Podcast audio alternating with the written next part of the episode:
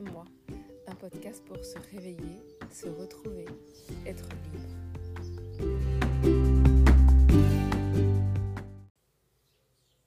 Souvent dans nos vies, euh, quand on veut vraiment euh, être soi, donc se sentir libre de prendre nos, propres décisions, de faire nos choix et d'aller vers nous, d'aller vers soi, d'aller vers notre euh, intuition, notre inspiration, on va faire l'expérience de devoir euh, prendre une décision qui va parfois à l'encontre des personnes qui nous entourent. Alors souvent ça commence quand on est enfant ou adolescent, où on a envie de faire des choix qui ne sont pas ceux de nos parents. Euh, voilà, donc il y, y, a plein de sujets dans ce sujet-là que je réaborderai dans d'autres moments parce que sinon je vais me perdre dans tous les sens et ça va pas le faire. Mais là, aujourd'hui, ce que je voulais nommer, c'était par rapport à ce mécanisme qu'on met en place. Et peut-être vous, vous l'avez observé ou peut-être pas, et peut-être vous allez maintenant l'observer. Moi, je l'ai observé euh, très fortement il y, a, déjà un petit moment, et, et particulièrement avec mon fils, qui, euh, qui à un moment justement a voulu prendre une décision qui lui appartenait, qui était sa décision propre en lien avec avec ce que lui ressentait comme étant bon pour lui et qui n'était pas forcément bon pour moi. Euh, en tout cas, qui n'était pas forcément ce que j'aurais voulu. Et, euh, à ce moment-là, donc il avait 15 ans en fait, euh, donc il était assez grand, hein, suffisamment grand pour, pour pouvoir savoir ce qu'il voulait. Et, et, à ce moment-là, son père ayant décidé de, de, de, partir vivre dans le sud de la France, et lui étant donc dans l'ouest avec moi et euh, en garde alternée jusqu'à présent, à ce moment-là, euh, il décide, donc il a 15 ans, il sort de, du collège, euh, il décide de, ben, de partir avec son père.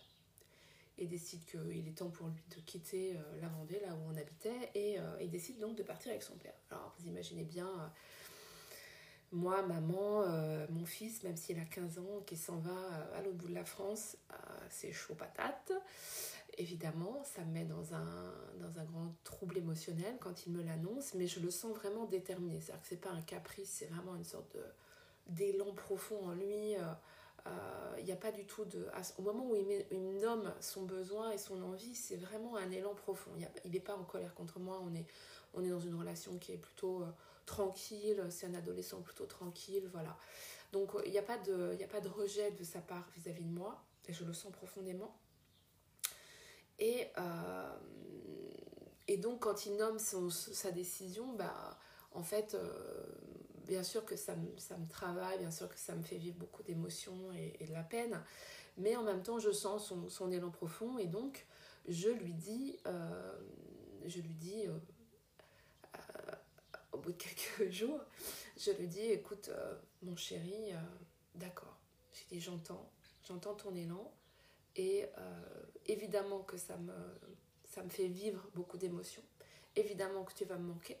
Mais je suis profondément d'accord et, et, et, voilà, c'est ok. Je te. Je, Vas-y, va vers là où c'est bon pour toi. Et donc là-dessus, euh, bah, ça nous fait vivre bien sûr tous les deux des émotions. Et on vit un truc, je, je, je, on vit un truc assez particulier, c'est-à-dire que dans les jours qui suivent, dans les semaines qui suivent, donc il prend sa décision à peu près genre au mois de mai et le départ est prévu pour le mois d'août. Et dans les semaines qui suivent, je vois mon gamin complètement changer de, de, de, comportement et devenir super relou et en mode colère. Au, à tel point que, euh, voilà, d'un coup, il est énervé contre tout, euh, il commence à, à, me dire des choses pas sympas. Euh, je me rappelle qu'un soir, il, quitte la table euh, en colère, il, rentre, il va dans sa chambre, il claque la porte, ce qu'il m'avait, ce qu'il avait fait jamais fait avant. Et là, je percute. Je percute un truc de dingue. C'est-à-dire que je percute que là, dans cette colère, il met juste en place quelque chose, il crée quelque chose pour se justifier intérieurement de prendre cette décision de partir et de me quitter. Il, il, il a besoin, c'est comme s'il avait besoin de la colère pour pouvoir euh, assumer cette décision de partir. Et là, je le vois, je le percute, je prends conscience de ça, et moi, la colère, ça me va pas du tout. J'ai pas du tout envie de vivre ces deux derniers mois avec lui au quotidien dans cette, dans cette colère et dans cette, euh, dans cette énergie de conflit. Du coup, je pars le voir dans sa chambre et je lui dis, je lui dis exactement ce qui m'a percuté et ce que je viens de vous nommer. Je lui dis, chérie, je vois que tu es en colère et clairement, je vais te dire, tu n'as pas besoin d'être en colère.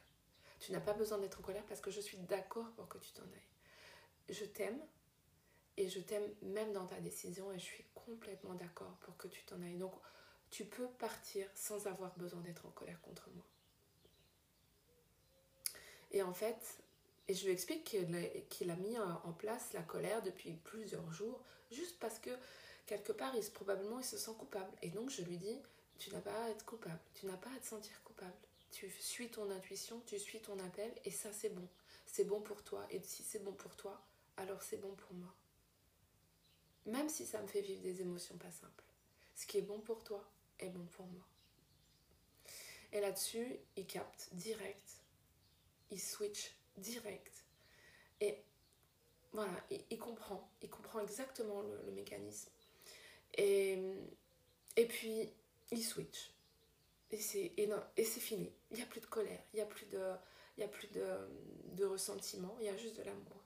Et on a vécu euh, les, les, deux derniers mois de notre vie euh, au quotidien en commun, vraiment dans un dans une belle harmonie et dans, un, dans quelque chose qui a pu se poser en termes de eh bien voilà, on sait qu'on va, qu'on va se quitter quelque part, hein. on va en tout cas on va quitter un, un, mode de, de vie qu'on avait ensemble et on va le faire euh, dans l'amour. Et pas dans la colère, et pas dans la séparation, mais dans l'amour. Et il est parti, et je l'ai accompagné. Et bien sûr, on a vécu des choses, des émotions, parce que parce qu'on est humain, et que, mais ça s'est vécu dans l'amour, et dans la compréhension, et dans l'écoute profonde. Et j'ai je, je, je, je, suis encore très très touchée par cette expérience-là qui a eu lieu il y a presque dix ans maintenant. Euh, et mon fils, euh, qui aujourd'hui a presque 25 ans, donc, m'en reparle encore, à tel, point, à tel point que c'était fort parce qu'il a capté une chose. Et à ce moment-là, j'ai aussi capté à quel point dans nos vies, on fait ça tout le temps.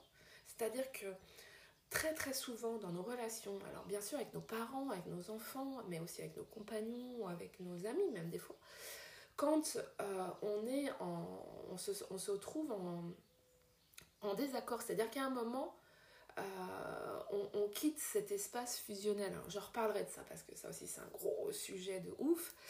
Euh, pour, pour aller vers la liberté, pour être soi. C'est-à-dire qu'à un moment, on, on quitte l'espace où on veut être comme l'autre. Hein, ça, c'est quand on est enfant, on veut être comme nos parents pour pouvoir être aimé. Et puis, à un moment, on veut quitter cet espace-là pour être soi, pour vraiment être nous-mêmes, pour suivre notre, notre élan profond.